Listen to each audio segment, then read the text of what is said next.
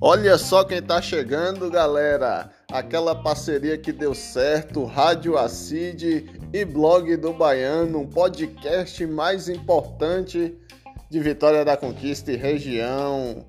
Hoje, 3 de julho de 2020, parece que chegou uma notícia aqui importante. Só um instante, por favor. Alô, galera, eu tenho notícia importante para você, sabe qual é? Graças a Deus, hoje é sexta-feira. É vida que segue.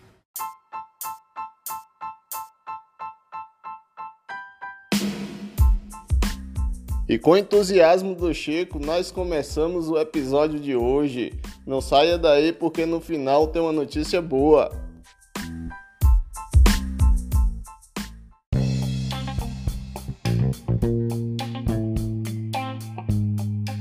Vamos prosseguindo aqui, galera. Ontem, é, quinta-feira 2, foi dada início à terceira fase de reabertura do comércio aqui de Conquista. Dessa vez vai reabrir os bares e restaurantes. Esses estabelecimentos vão poder atender na sua capacidade de 30%. As mesas têm que ficar afastadas uma das outras no mínimo 2 metros quadrados e em cada mesa também só duas pessoas. As pessoas não vão poder mais se servir, vai ser servida por um funcionário do estabelecimento. Apesar dessa fase de abertura, nem todos os empresários do ramo vão reabrir seus estabelecimentos. Uns estão aguardando a decisão judicial é, que envolve a prefeitura e o Ministério Público que, segundo o Ministério Público, Conquista não tem condição de abrir é, o comércio, né? pediu fechamento. Por vez, a prefeitura apresentou sua defesa com todos os dados estatísticos e também científicos. Já outros empresários faliram né, com a pandemia, então não tem o capital necessário para poder cumprir a exigência do protocolo.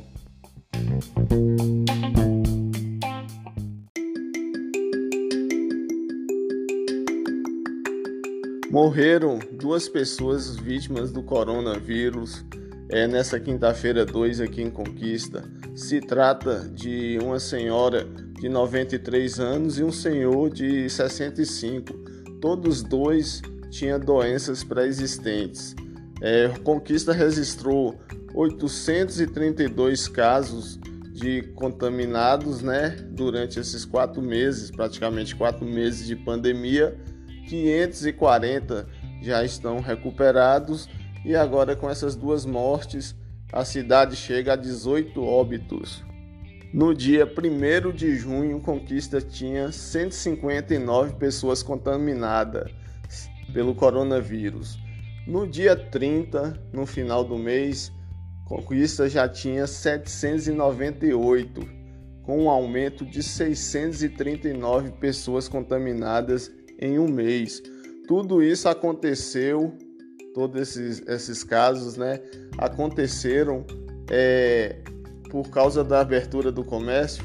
Não sei, mas coincidência não existe, né? Mas a culpa também só é do, do poder público, do, do governo público, do prefeito?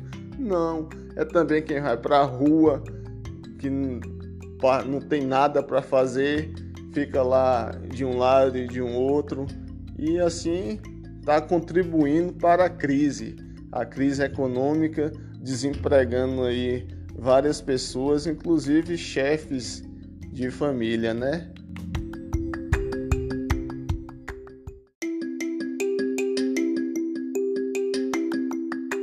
A Controladoria da União, juntamente com a Polícia Federal, deflagrou a operação Velha Escola na manhã dessa quinta-feira na prefeitura de Jequié. Foram cumpridos mandados de busca e apreensão. A operação tem o objetivo de inibir o desvio de verbas públicas e também fraudes em processo licitatório. Essa denúncia foi formulada no final de 2018 pelos vereadores de Jequié E segundo eles, tinha uma empresa ganhando várias licitações no município. E o que chamou a atenção foi uma dessas, né, que foi contratada para reformar 82 escolas nas zonas rural e urbana do município. Só que essas obras não estavam satisfatórias. Aí foi o que chamou a atenção. O prefeito é, Luiz Sérgio Suzarte Almeida foi afastado por cinco dias, juntamente com outros servidores públicos de cargos comissionados. O prefeito Sérgio foi afastado várias vezes, né, por pedido da Câmara de Vereadores e retornou, retornava por decisão judicial. E agora parece que a, parece não, a Polícia Federal está envolvida, parece que, que a coisa vai ser mais séria.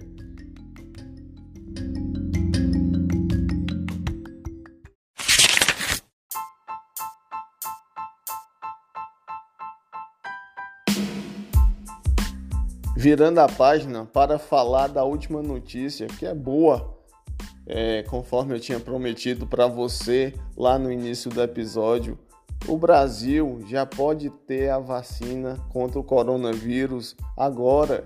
Agora, porque seis, cinco meses passa rapidinho.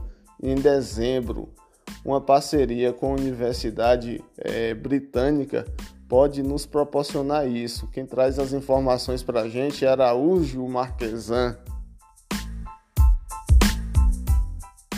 O diretor executivo de Relações Corporativas da AstraZeneca no Brasil, Jorge Mazei, afirmou que caso a vacina contra a Covid-19 desenvolvida pela Universidade de Oxford se comprove eficaz em testes preliminares, a produção no Brasil começará no fim do ano. A informação foi dada nesta quarta-feira durante a audiência pública da Câmara dos Deputados. O acordo fechado com o governo brasileiro, segundo Mazei, estabelece que logo que for comprovada a eficácia e segurança da vacina, já haja matéria-prima para a produção imediata pela Fundação Oswaldo Cruz, a Fiocruz. Segundo a diretora médica da AstraZeneca Brasil, Maria Augusta Bernardini, a vacina está na terceira fase de testes, ou seja, de ensaios clínicos em humanos. Isso significa que o procedimento está em uma etapa de desenvolvimento mais avançada quando comparada a outras vacinas contra a Covid-19 pesquisadas no mundo. No Brasil, o objetivo é testar 5 mil voluntários a partir de parceria com a Universidade Federal de São Paulo. Por enquanto, metade dessas pessoas vai receber a vacina experimental e a outra metade um ativo comparador. Os voluntários serão acompanhados durante um ano, mas com avaliações preliminares periódicas de eficácia. Reportagem Marquesan Araújo.